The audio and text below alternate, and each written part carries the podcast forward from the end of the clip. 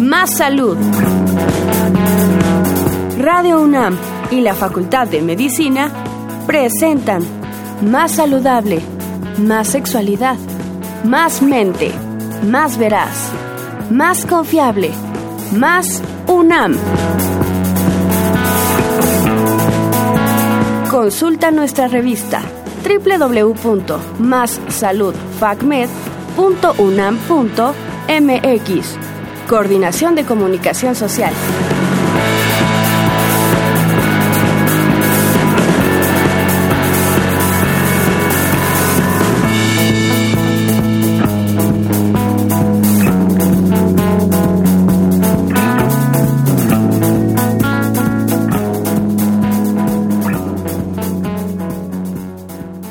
Muy buenas tardes amigos y amigas.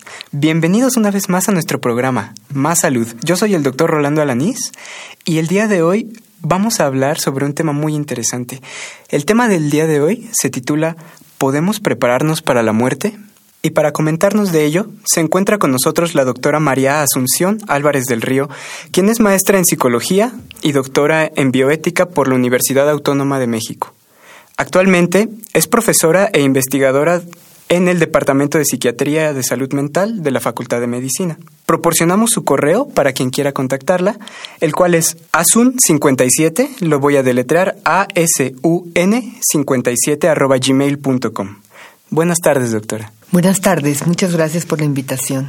Les recordamos que este programa es una grabación y antes de empezar con nuestro tema vamos a mandar rápidamente a una cápsula y regresamos.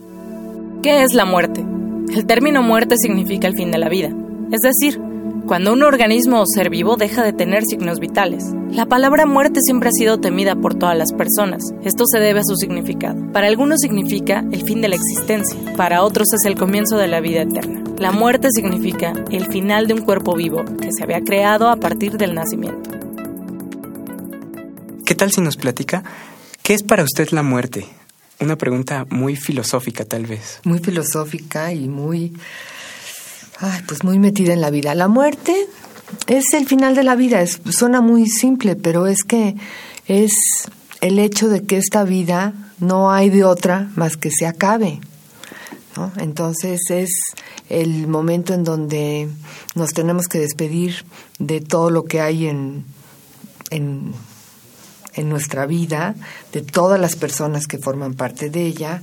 Y entonces la muerte representa, por un lado, pues la separación, la separación de todo lo que queremos. Claro. Por otro lado, representa la extinción, por lo menos de esta vida material, independientemente de lo que cada quien crea. Para algunos puede, de acuerdo a sus creencias, ser el paso a otra vida y para otros puede ser el final total de esta vida. Y por lo menos lo que físicamente vemos es que se extingue la vida que estaba, el cuerpo que estaba. Eso es la muerte. Eso es la muerte. Y, ajá. y además este, tiene dos caras, ¿no? La que le muestra al que se va y al que se queda, ¿no? Claro. Y, y de, este, de este hilo, por ejemplo, ¿podríamos comentar sobre qué es la tanatología? La tanatología, la tanatología es el estudio de la muerte y derivado de ese estudio, de la reflexión que se ha hecho sobre la forma en que se muere, digamos esto empieza desde los años 70 del siglo pasado, desde las malas condiciones en que se piensa a morir, porque se empieza a negar la muerte, la tanatología viene a ocuparse como de empezar a ayudar a, a los enfermos, sobre todo, a que tengan una mejor muerte a que los médicos puedan acompañar mejor a sus pacientes y atenderlos y que los familiares puedan, puedan también acompañar a sus, a sus familiares pacientes. En un sentido yo digo que la tanatología viene a suplir lo que cada uno debería de hacer, pero que empieza a dejar de hacer por, porque la negación empieza a hacernos cada vez más torpes para tratar a la muerte. Entonces, los médicos que ya no pueden hablar claramente con los pacientes, viene el tanatólogo y le hace como de intermediario, porque el médico lo ha dejado de hacer. O los familiares que no pueden hablar con el paciente. También viene el tanatólogo y empieza a ayudar a que se den esas conversaciones. Y con el mismo paciente que no ha podido hablar con nadie, ni con él mismo seguramente. Entonces el tanatólogo viene a hacer esta, este acompañamiento. Ahora, el tanatólogo se encarga, en general, ellos dicen, de acompañar en todas las pérdidas, no solo la pérdida de la vida, sino cualquier pérdida. Cualquier duelo, ¿no? Que, exacto. Entonces, de manera muy resumida, eso es la tanatología. La tanatología. Y qué bueno que menciona este papel que tienen los médicos hoy en día, como usted bien lo dice. Eh, esto que recuerdo, me recuerda una frase que es antiquísima, creo que inclusive de tiempos de Hipócrates, que se decía que el médico debe curar a veces, pero acompañar siempre. Claro. Y actualmente se nos este, hacemos lo contrario, ¿no? Creemos que el médico es una obligación curar y es un mal médico si un paciente no se logra salvar al final, ¿no? Claro, como esta idea equivocada de que la muerte es el enemigo a vencer es, es está muy equivocada porque uno está condenado como médico a fracasar muchísimas veces porque somos mortales y nos vamos a morir.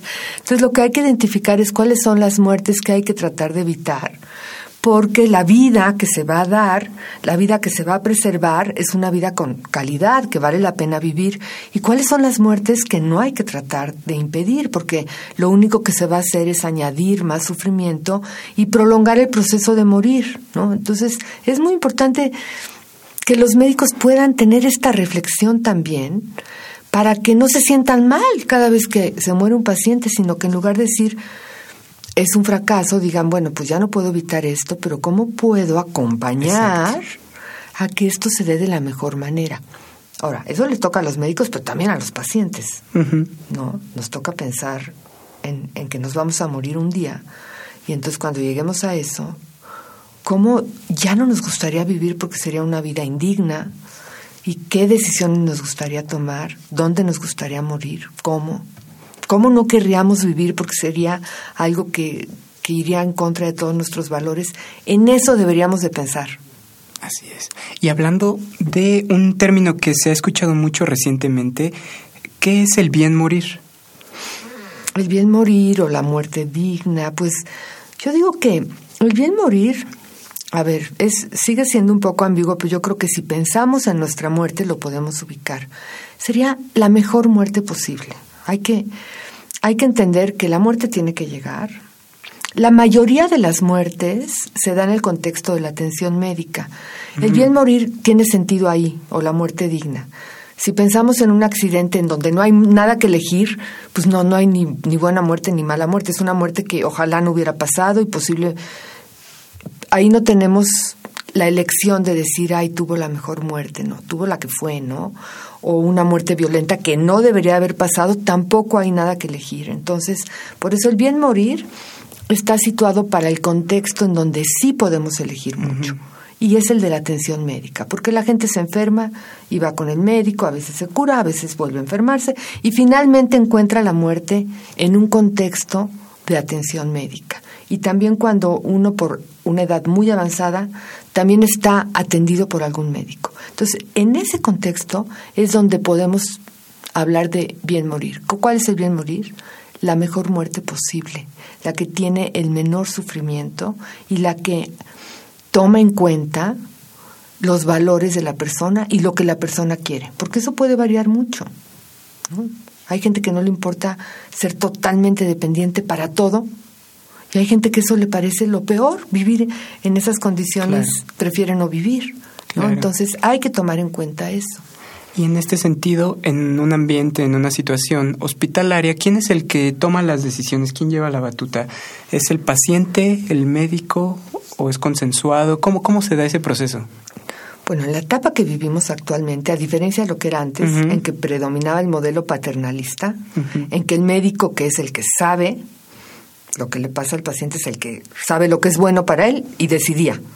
Bueno, desde que se empieza a reconocer la autonomía de las personas en general, de la sociedad en general, pero de los pacientes en la atención médica, que es como desde con el surgimiento de la bioética, desde, digamos, los años 60, 70 de, del siglo pasado, pues em, empieza a tomarse conciencia que el modelo tiene que cambiar y que hay que tomar en cuenta la autonomía del paciente. ¿No? Entonces, por eso se dice que el médico es el que propone lo que cree que está bien y el paciente con conocimiento da su consentimiento informado, es el que acepta o no acepta, porque lo que el médico le propone va a repercutir en su cuerpo y en su vida. Entonces, a lo mejor al médico le parece muy bien para que tú sigas viviendo hay que amputarte es el brazo. Así es. Digamos que el médico le pone las cartas sobre la mesa al paciente, le informa, esto puede pasar, esto es así, este es el pronóstico y el paciente es quien decide, ¿no? Pero el médico no quiere decir que ya te di la información, ya me voy, porque pues tiene que asegurarse que el paciente entiende, también tiene que tomar en cuenta la situación en que está el paciente. Entonces, es un proceso que implica tener una relación importante y una comunicación importante, y lo ideal es eso, los dos llegan al acuerdo de que eso que están decidiendo es lo mejor para ese paciente. Perfecto. ¿Y qué le parece, doctora, si hablamos ahora sobre el duelo? ¿Qué es el duelo? Así una definición más pues, exacta.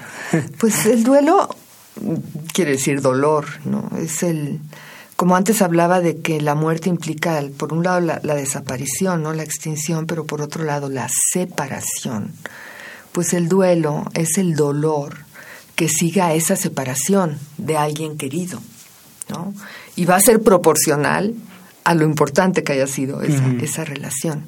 Entonces, por otro lado, podemos decir que el duelo, el dolor que sigue a una muerte, pues es como la otra cara, pero forma parte del amor o de la relación de amor que hay en esa relación, ¿no? Solo, solo, duele lo que queremos cuando perdemos algo que queremos, ¿no? Si, si nos es indiferente y perdemos algo, no hay duelo. Entonces, el duelo es el proceso que sigue a esa separación hasta que uno, que tiene que aprender a vivir sin alguien que era muy importante, eh, puede hacerlo. No olvidando a esa persona, sino que pudiendo seguir la vida a pesar de que ya no está esa persona. ¿no? Entonces es a veces una metáfora que es, es como es el proceso que lleva a, a, la cicatrización de una herida, porque perder a alguien querido, pues es una herida. Así es. Y este proceso del duelo, supongo que tiene etapas. Tiene etapa. Ha, habido como muchas teorías para explicarlo, ¿no? Y una es la de que, bueno, uno pasa primero por la negación, y es cierto, no puede ser, y además uno, hay personas, se reportan, ¿no? Uno sigue oyendo a la persona o este cree verlo en algún lugar, por, ya que se murió alguien, ¿no? Eso es la negación, y es, es una etapa adaptativa, ¿no? Y también puede haber la, la ira de, por, porque es un acontecimiento muy injusto, ¿no? Así como, ¿por qué se murió este, tal persona habiendo otros tan malditos que se deberían de morir casi, ¿no? Uno dice así. Este, después, después uno va llegando a la, a la aceptación, ¿no? Pero eh, es que, bueno, eh, esas serían como etapas que se pueden que se pueden encontrar. Pero a mí lo que me parece importante decir que tiene que ver con algo que hemos mencionado un poco es que en esta etapa de tanta negación de la muerte, algo que que nos falta al, al negar la muerte mm, no queremos hablar de ella, entonces hacemos como que no pasa. Entonces, cuando alguien está viviendo un duelo, algo que en otras épocas servía mucho, y todavía algunas tradiciones lo tienen, es estar acompañados, poder hablar del dolor, poder ser reconocidos con nuestro dolor y no sentir que molestamos por, por estar doliéndonos y que a los otros les perturba tanto y les, y les incomoda tanto porque no saben qué hacer, que lo único que dicen es la vida tiene que seguir y tienes que estar bien. No es cierto, la vida no puede ser igual cuando se acaba de perder a alguien tan importante. No me pueden decir que, que haga como si nada. Mejor que me reconozcan en mi dolor y que me puedan acompañar. Eso ayuda mucho y eso ahora pues se echa en falta porque nos hemos vuelto bien torpes para acompañar en el sufrimiento y para acompañar en el dolor y para acompañar cuando hay situaciones relacionadas con la muerte. Claro, y es un proceso, podríamos decir que natural, ¿no? Pues sí, porque Y hablando de esto de acompañar y el proceso, ¿cómo se ve a los ojos de la psicología? Eh, bueno, se tiene la tradición de que cuando un familiar se muere se le vela, ¿no? Sí. Y, familiares conocidos del difunto se reúnen y comparten su dolor. ¿Cuánto, debe, ¿Cuánto es lo normal o lo indicado que debería durar este proceso de, de velación? No, pues no sé, yo creo que varía mucho, o sea, pues antes eran nueve días, en algunas tradiciones todavía nueve días o siete días en, entre los judíos. Y tiene una mm. función bien importante porque, por ejemplo, en, entre los judíos los siete días ya se ha enterrado al, al, cuerpo, pero sigue el duelo. Y son, creo que son siete días de acompañamiento todo el día a los dolientes más cercanos, en donde ellos no tienen que hacer nada porque todo se les resuelve, como que la alimentación, todo, más que estar haciendo su duelo y estar acompañados. Y esto es, choca algo ahorita en esta, en esta sociedad que queremos negar la muerte, pues en realidad muchas veces se hacen duelos o se hacen velaciones express, ¿no? O sea, hay veces que se murió en la mañana y en la tarde ya acabó todo.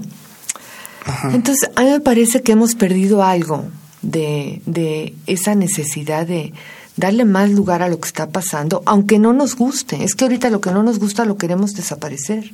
Así ah, Pasó la muerte, no nos gusta ya, a otra cosa rápido. ¿no? no, el duelo se trata de dolerse y de estar acompañado en eso y habría que darle un poco más de tiempo, no sé decir cuánto, ¿no? Pero por lo menos, si tiene que ser tan express, porque así funciona en, en, en las funerarias, este, que no se olvide que esa persona regresa a su casa y a lo mejor ahí empieza el, el, duelo más fuerte, porque ahí está donde la ausencia está más marcada, porque es la ausencia de una presencia que era cotidiana, ¿no? Ahora, a veces la muerte llega a, a poner fin a, a una etapa de mucho sufrimiento en una enfermedad en donde uno dice, bueno, ya tenía que llegar la muerte y finalmente es el, el, el descanso de algo que ya implicaba mucho sufrimiento.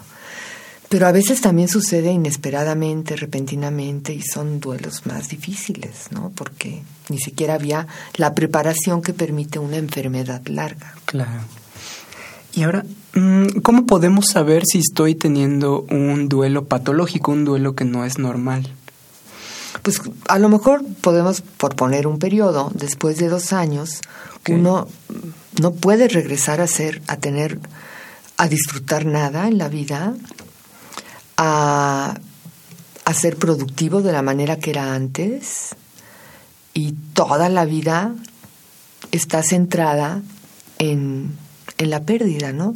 En, en, entonces yo creo que ahí podríamos decir, yo creo que sí necesita una ayuda, ¿no? Porque la ayuda se puede dar. Digo, hay duelos más difíciles que otros y según el, el duelo, no sé, por ejemplo, pues la pérdida de un hijo puede ser de los duelos más dolorosos.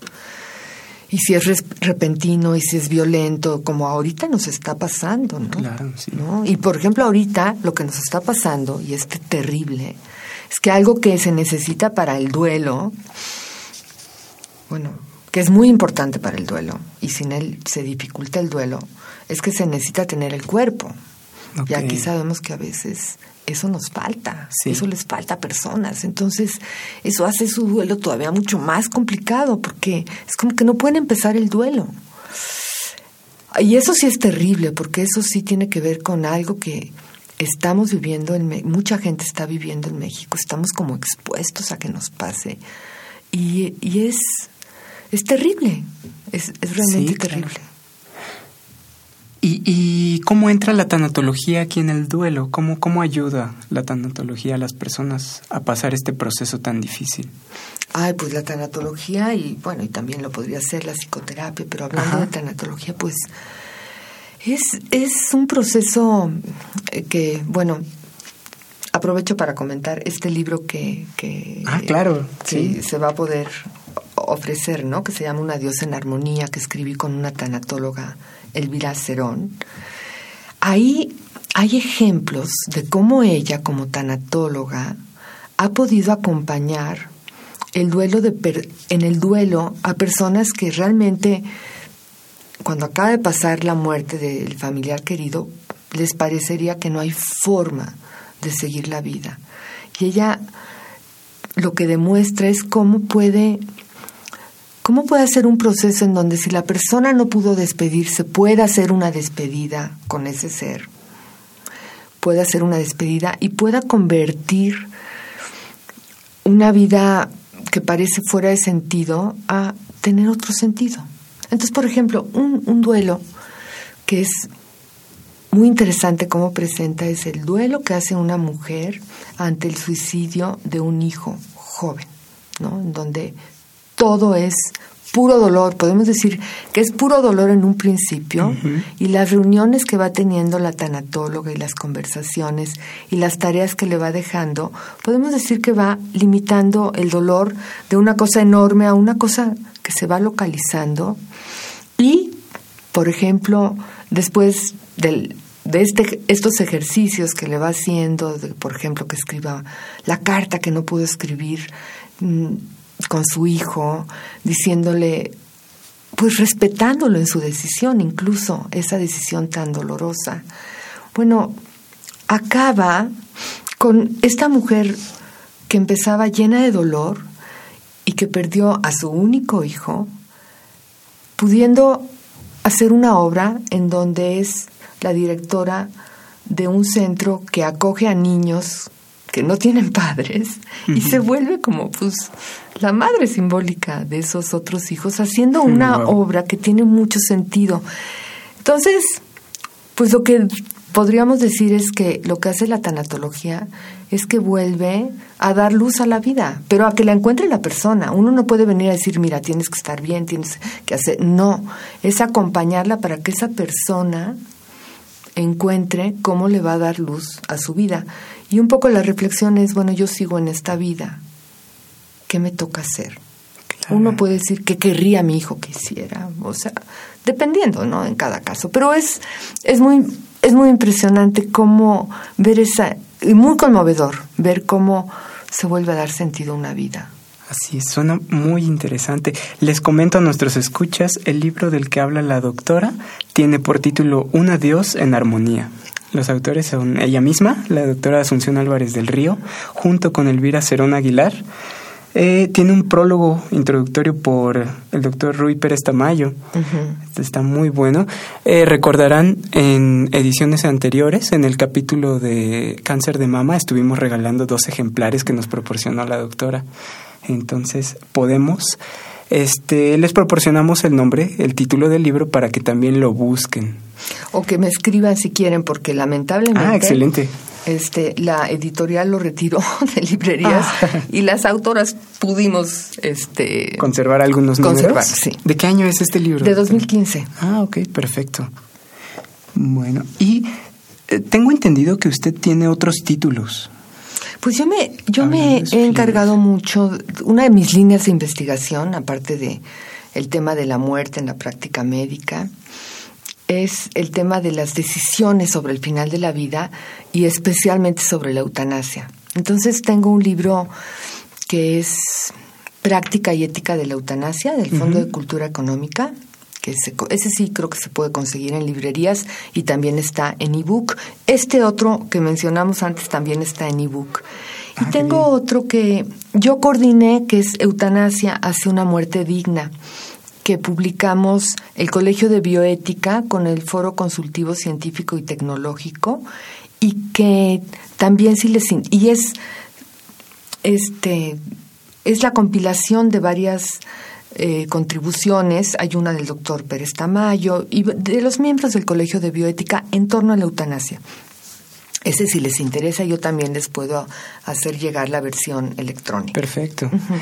Súper interesante este tema de la eutanasia. ¿Qué te parece si hablamos un poquito sobre eutanasia? Sí. Pero justo ah, antes de eso, ¿qué te parece si vamos a una pausa rapidísima y regresamos? Claro.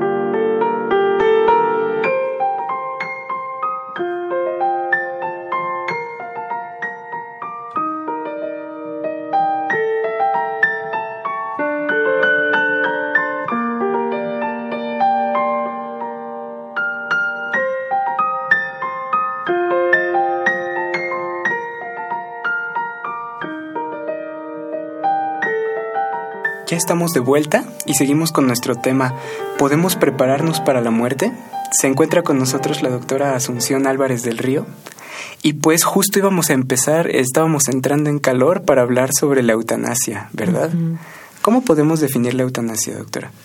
La eutanasia es una opción de terminación de vida con la cual un paciente que ya ha llegado al límite de lo que puede tolerar como sufrimiento o como indignidad, y al que ya se le ha tratado de ayudar, eh, pues dándole atención paliativa, tratando de aliviar su dolor, desde luego ya no se puede curar, y que, y que no tiene nada que le quiten para que se pueda morir, porque si se le pudiera retirar un tratamiento que tiene y como consecuencia este muriera, pues se resolvía la situación que, como quiere esa persona, pero en este caso no tiene nada.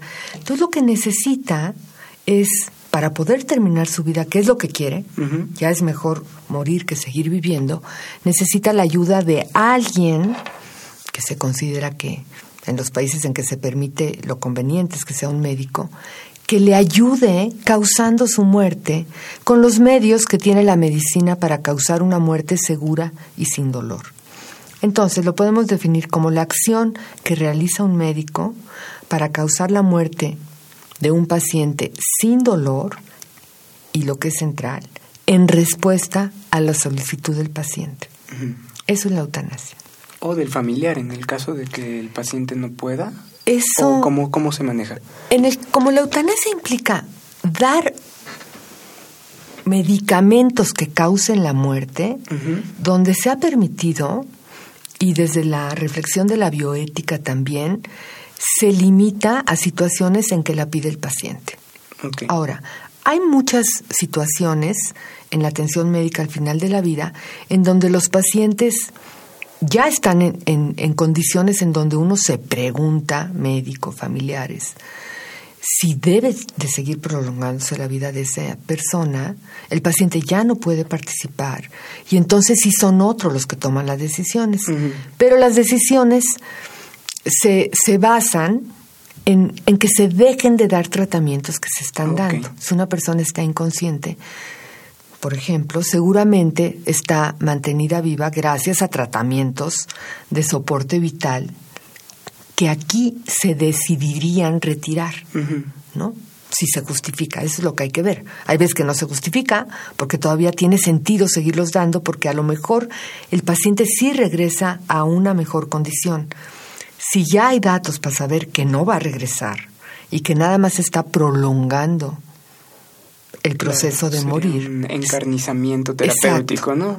Y ahí sí lo deciden otros por el familiar. Ahora, idealmente, lo mejor sería que esa persona que ya no puede participar, que está inconsciente, haya hecho con anterioridad una voluntad anticipada, diciendo, si yo me llego a encontrar en esta situación, no quiero que prolonguen mi vida, mi ¿no? No, no quiero que sigan haciendo esfuerzos para que siga viviendo cuando yo ya nunca voy a recuperar la conciencia, por ejemplo, ¿no?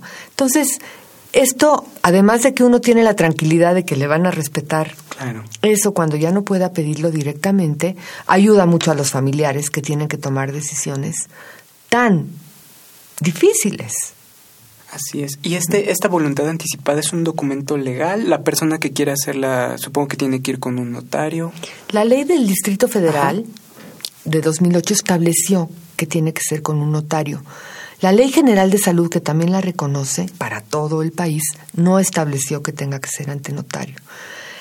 Lo más importante es que cuando uno lo haga y se asesore con un médico para saber qué cosas poner, la la dé a conocer entre quienes estarán, estarían, si se da la situación, decidiendo por él.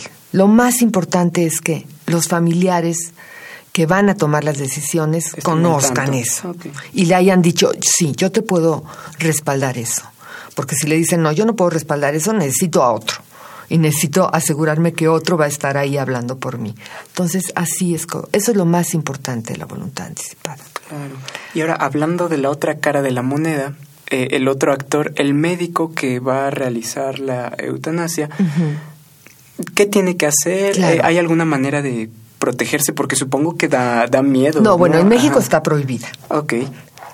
En realidad está permitida en muy pocos países, lo cual a mí, yo quiero decir, me resulta un, po- un tanto extraño. O sea, por un lado entiendo por qué no, es un tema muy controvertido, pero por otro lado digo, ¿cómo es posible que sean tan pocos los países que pueden respaldar a un paciente que ya no tiene nada que elegir porque ya la enfermedad le quitó todo y que lo único que quiere es tener control sobre su vida y que Una le puedan digna. ayudar exacto, a morir de manera digna, de acuerdo a lo que él considera digno, y en compañía de quien quiera y sin poner en riesgo a, a nadie. Bueno, esto, esto es lo que resulta extraño, porque es tan difícil.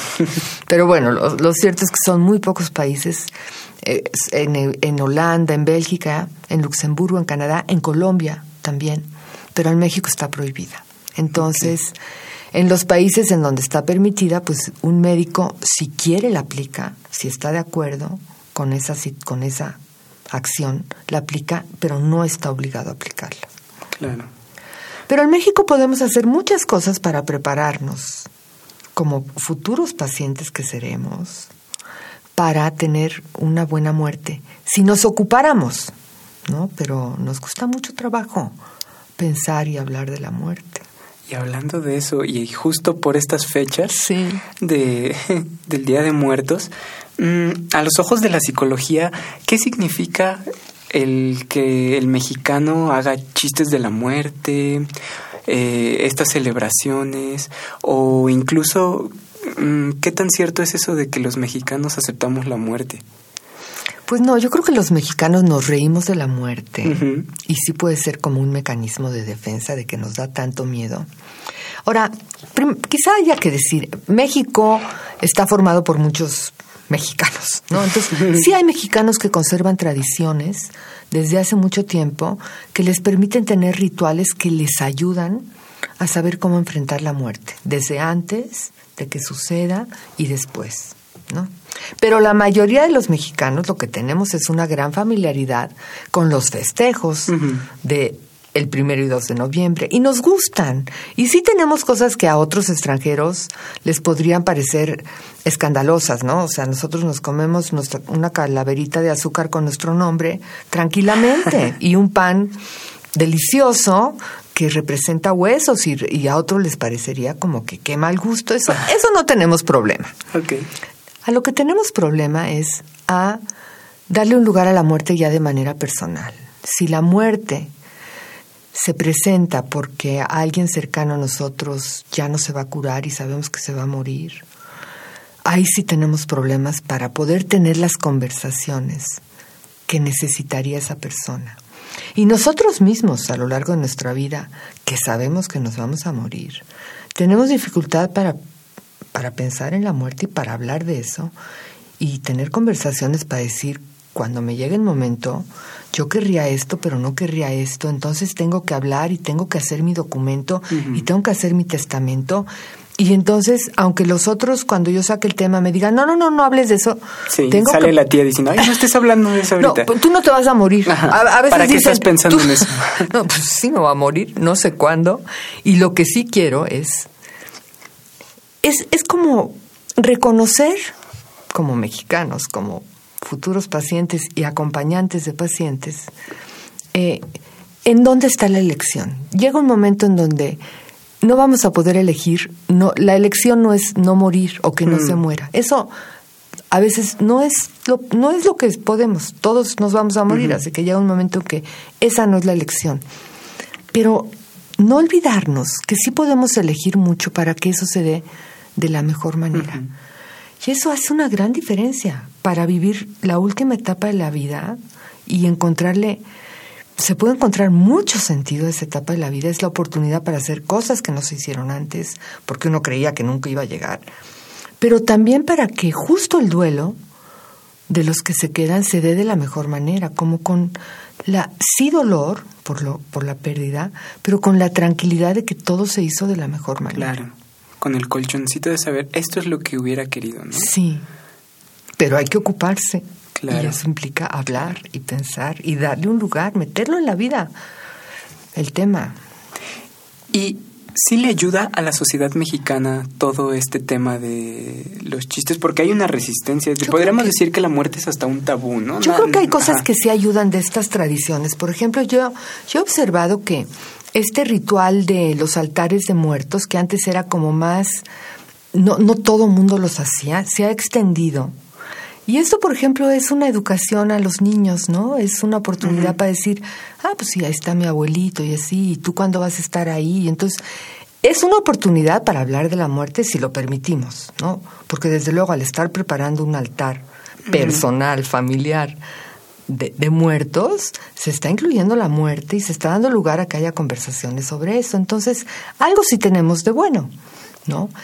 El chiste es poder extenderlo a la parte personal, ¿no? A cuando se necesita hablar de manera personal, no de manera festiva. claro. De la muerte que está, que está pasando que, o que se está acercando. Y una persona que está teniendo un duelo muy fuerte, patológico, y lo reconoce, ¿con quién se debe o con quién se puede acercar para recibir ayuda?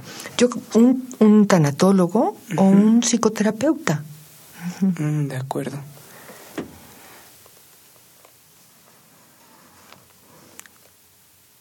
Lo que sería bueno es como a que toda la gente que nos escuche sí se quede con esta reflexión y más en estos días de decir, eh, bueno, qué bueno que podemos celebrar a la muerte porque además es celebrar a nuestros muertos, sobre todo en estos días, es hacerles un homenaje, ¿no? Pero poder extender esto a decir, a ver, tenemos una responsabilidad sobre nuestra muerte. Si nos ocupamos de ella, pensamos, vamos a poder influir en que sea mejor, ¿no?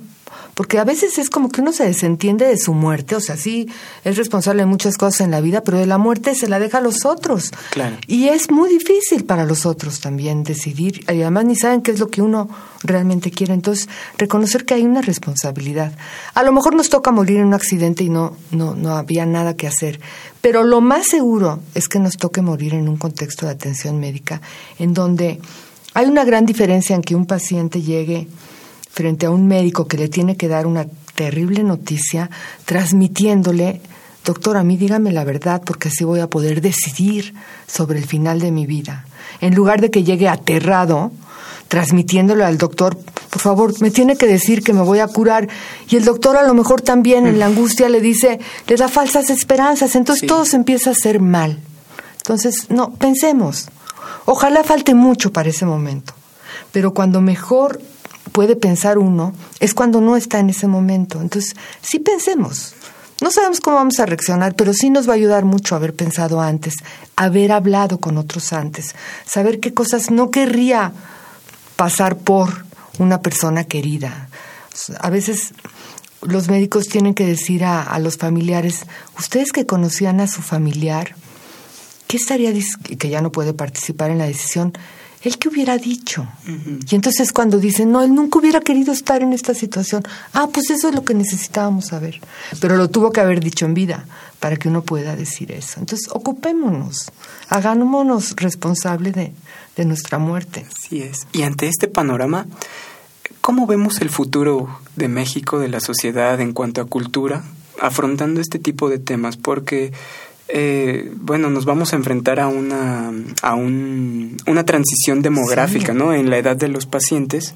Eh, las familias están teniendo menos hijos claro. y se está alargando la esperanza de vida. Entonces, el paciente promedio que va a estar en los hospitales van a ser mayores de 65 años, ¿no? Yo creo que así como negamos la muerte, negamos mucho la vejez y el envejecimiento. Creo que creo que menos queremos saber de eso y es un gran error, porque si no nos morimos antes, todos vamos hacia allá. Entonces deberíamos también estar ocupándonos más de lo que lo estamos haciendo, de cómo, cómo queremos que sea nuestro envejecimiento. Aceptar que, que si vivimos con muchos más años, pues no vamos a estar como estamos ahora. Y, y también considerar cómo cómo queremos que sea eso y cómo ya no nos gustaría vivir para tomar decisiones médicas adecuadas. Entonces yo creo que sí hay conciencia en algunas personas, sobre todo los que han tenido, la medida que uno tiene experiencias cercanas en donde dice, ay, no debería de haber sido así, podría haber muerto mejor, debería de haber vivido mejor el final de su vida, eso nos hace reflexionar. Pero todavía el peso de la negación es muy fuerte. Creo que nos tendríamos que estar ocupando más justo de ese tema que menciona, mucho más. Pues doctora, estamos llegando casi al final de nuestro programa. ¿Qué le parece si hacemos una reflexión final? Bueno, pues yo creo que sería importante, como añadiendo a la que antes invitaba, de que hay que responsabilizarnos de nuestra, de nuestra muerte en la vida para saber qué queremos. También hay que ser solidarios y reconocer que para que los otros tengan también la mejor muerte, y no solo el final final, sino la etapa que la precede, pues necesitan de nosotros, o sea, somos seres sociales. Y, y, morir mejor o peor también tiene mucho que ver con sentirse acompañados, apoyados, respetados. Entonces reconocer que tenemos ese deber, el mismo que quisiéramos que tuvieran con nosotros, ese deber con nosotros, ¿no? Y eso tanto con el familiar como en el ámbito hospitalario, que la gente no muera sola. O sea, no puede ser que haya gente que esté muriendo totalmente sola y, y, uno como esperando, bueno, ya que se muera o ya que pase o que como si fuera un problema la muerte de alguien. No, esa hace toda la diferencia algo que no tiene que ver con costo ni con nada más que con la actitud de decir, yo reconozco lo que implica que alguien esté finalizando su, vida, y hago algo. Aunque sea solo estar ahí. Lo que mencionabas al principio, acompañar, fundamental. Exacto. Eso siempre se puede. Es lo que nos hace humanos, ¿no? La empatía que nos hace sentir. Sí. Excelente, doctora. Me dio muchísimo gusto tenerla aquí con nosotros en el programa. Estuvo muy bueno el programa. Lamentablemente, pues ahora sí ya se nos acabó el tiempo. Les recordamos a nuestros radioescuchas, estuvo con nosotros la doctora María Asunción Álvarez del Río. Yo soy el doctor Rolando Alanís y pues nos vemos hasta la próxima. Esto fue una coproducción de la Facultad de Medicina y Radio UNAM, a nombre del doctor Germán Fajardo Dolci, director de la Facultad de Medicina, y la doctora Irene Durante Montiel, secretaria general. Licenciada Karen Corona Menes, coordinadora de comunicación social. En la producción, Erika Alamilla Santos, voz de cápsulas Andrea Candy y en los controles Edgar López. Muchas gracias y excelente tarde. Palacio de la Escuela de Medicina, Facultad de Medicina, UNAM. ¿Cuántos cuerpos habitas? Averígualo en la experiencia multimedia Acapite ad Calcem. Hasta el 30 de noviembre de 2018. Entrada libre. República de Brasil 33. Centro Histórico. Radio UNAM y la Facultad de Medicina presentaron Salud.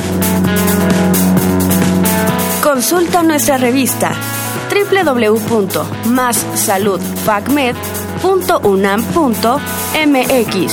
Coordinación de Comunicación Social. Más UNAM.